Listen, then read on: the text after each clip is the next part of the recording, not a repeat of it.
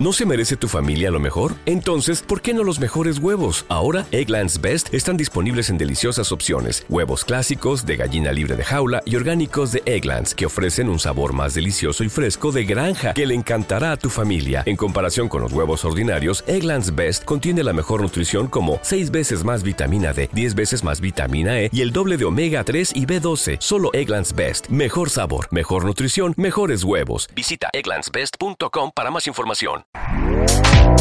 Este podcast forma parte de Evox Originals. Disfruta de este avance.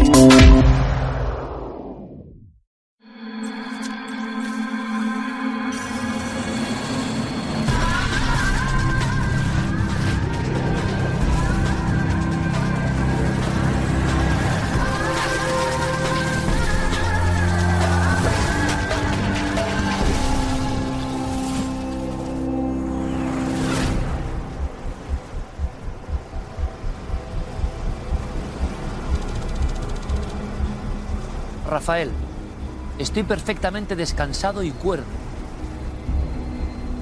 Definitivamente son dos brujas y un brujo. Esto es lo más acojonante que me ha pasado en la vida. Les he prohibido que se transformen en personas. Mi gran problema es cómo sacarlos de aquí.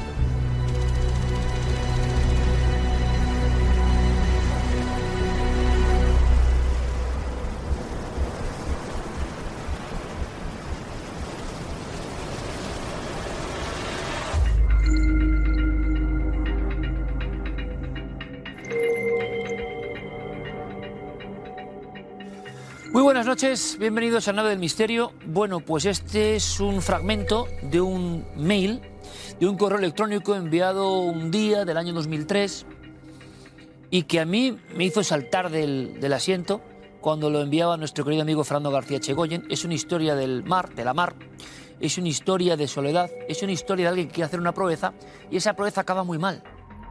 Acaba en desaparición. A día de hoy, 20 años después, un marino español desapareció en algún lugar del océano.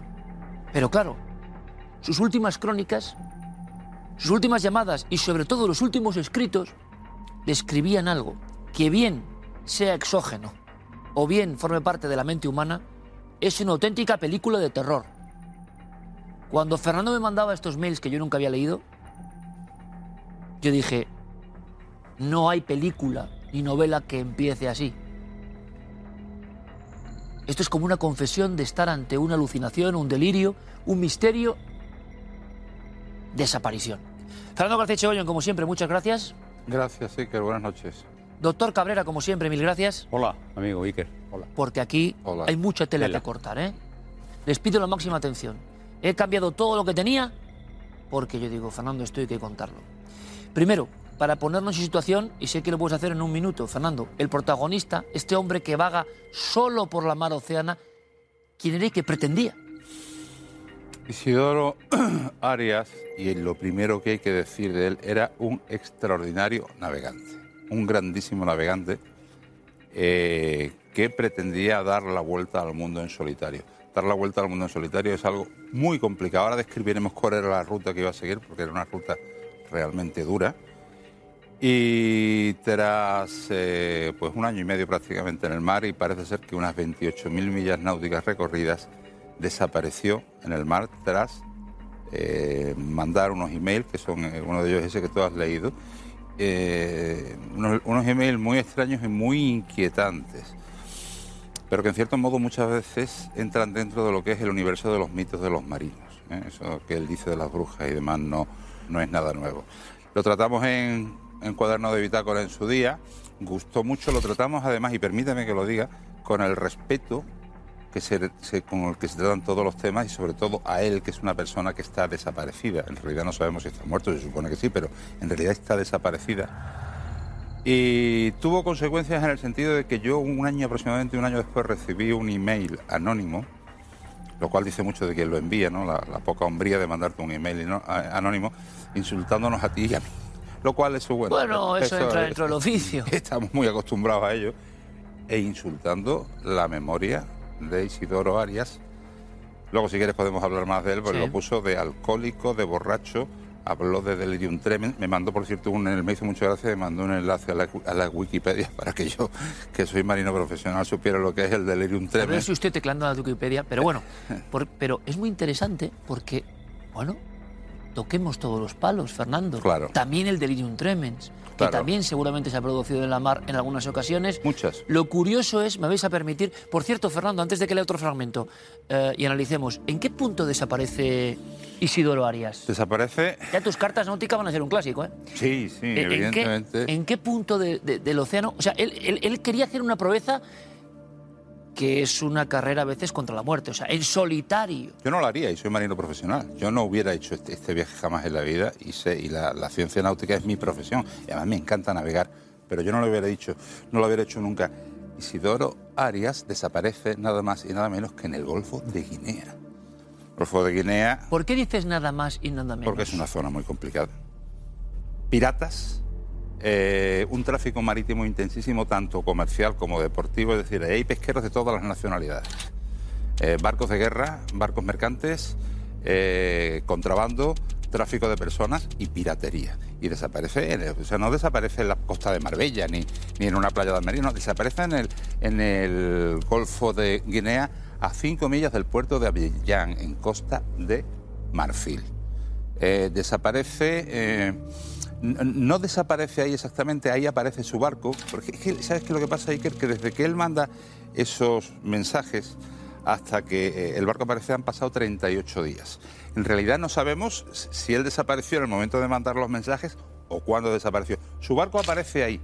Él, cuando, cuando manda esos mensajes, se encontraba a unas 300 millas náuticas al sureste de Santa Elena. ¿Y eso San- dónde está? Eh, Santa Elena es un islote que está ahí en mitad del Atlántico, en los 15 grados de latitud sur. Fue donde murió Napoleón, donde exil- exiliaron a, a Napoleón. Sí, la isla de Santa Elena. ¿La podemos ubicar, Fernando? o no? Claro que sí, está justo Te lo digo porque nos hacemos una idea del punto donde él manda estos mensajes, que esta es la clave, Esos ¿no? mensajes los manda, yo lo he marcado aquí en la carta, pero he tenido que complementar un poco la carta porque la carta, eh, digamos, llega hasta los 10 grados de latitud sur, pero al oeste de Angola. Aquí es donde, desde donde se mandan estos mensajes. Aproximadamente en los 20 grados de latitud sur, 1 grado 40 minutos de latitud Ahí llegan estos mensajes. Había habido llamadas, conexiones, ahora hablamos. Es decir, esto yo no lo he visto nunca porque es como la ratificación por escrito impresiona más. Es decir, tenemos la conciencia. Eh, otro fragmento. Mm, Exactamente eh, unas horas después, ¿no? Fíjense, por favor. Y, doctor, ve procesando, ¿de acuerdo? Porque en el fondo esto es una mente en soledad que está enviando una serie de mensajes sabiendo, me imagino, la inquietud que genera también en quien los recibe. Y dice, confirmado lo que decía ayer, mi cabeza sigue estando al 100% y más cuerda que nunca. Creo que son cinco brujos, pero he conseguido ver a tres. Desaparecen fulminantemente. Estoy cada vez con la boca abierta. Son fragmentos, ¿eh? Esta noche, además de obligarme a dormir intermitentemente, dos horas más tarde empezaba a oír cómo cantan bajito. Les he prohibido que se transformen físicamente porque me horrorizaría. Dice, han dormido en la bañera. Estoy completamente confundido con lo que está pasando. Estoy a 410 millas de Santa Elena. Me gustaría que os interesaseis para ver qué se os ocurre en este terrible caso que me ha ocurrido. No sé, eh, lo curioso, Fernando, no ha habido ningún problema a lo largo de la ruta. Sí, había habido muchos problemas. Ha habido muchos problemas. Muchísimos. Mira, eh, tú has oído todos, yo creo en esta, en esta mesa hemos oído alguna vez eso de que el mar es muy traidor. Eso es mentira, el mar no es traidor. El mar es un cabrón con pintas. Es muy malo, pero traidor no es traidor. Tú tienes que salir al mar perfectamente preparado. Perfectamente preparado porque te las puedo hacer de mil maneras ¿No iba distintas. preparado? No iba preparado. Y siempre te avisa de que te la va a hacer. Es decir, hay que saber, hay que tener unos conocimientos y saber interpretar las señales. Cuando zarpa... Hay de- señales siempre, Fernando. Siempre, señal. El mar siempre manda señales de, que, de lo que te va a pasar. Este señor zarpó de Benalmádena con problemas en el piloto automático. Cuando llega a Canarias, sus amigos le advierten que debe reparar el piloto automático. Este tipo de barcos, cuando van a hacer una navegación en, en solitario, llevan dos pilotos automáticos, uno electrónico y otro que se llama el piloto o timón, también lo llaman timón de viento, que es una veleta que pones encima del timón con una serie de mecanismos. El piloto electrónico estaba automático, electrónico estaba dando unos problemas tremendos y zarpó de Canarias hacia el canal de Panamá sin haber arreglado el piloto automático. ¿Y esto, este arrebato? Pero fue muy publicitado en su tiempo. Sí, sí, claro, es que... es Tenía, que- imagino, patrocinios, tenía... por supuesto. ¿Te está gustando lo que escuchas? Este podcast forma parte de Evox Originals y puedes escucharlo completo y gratis desde la aplicación de Evox. Instálala desde tu store y suscríbete a él para no perderte ningún episodio. ¿Te preocupas por tu familia? Entonces, ¿por qué darles solo huevos ordinarios cuando pueden disfrutar de lo mejor? Eggland's Best, los únicos huevos con ese delicioso sabor fresco de granja, además de la mejor nutrición, como 6 veces más vitamina D, 10 veces más vitamina E y 25% menos de grasa saturada que los huevos regulares, además de muchos otros nutrientes importantes. Así que, dales los mejores huevos. Eggland's Best, mejor sabor, mejor nutrición, mejores huevos.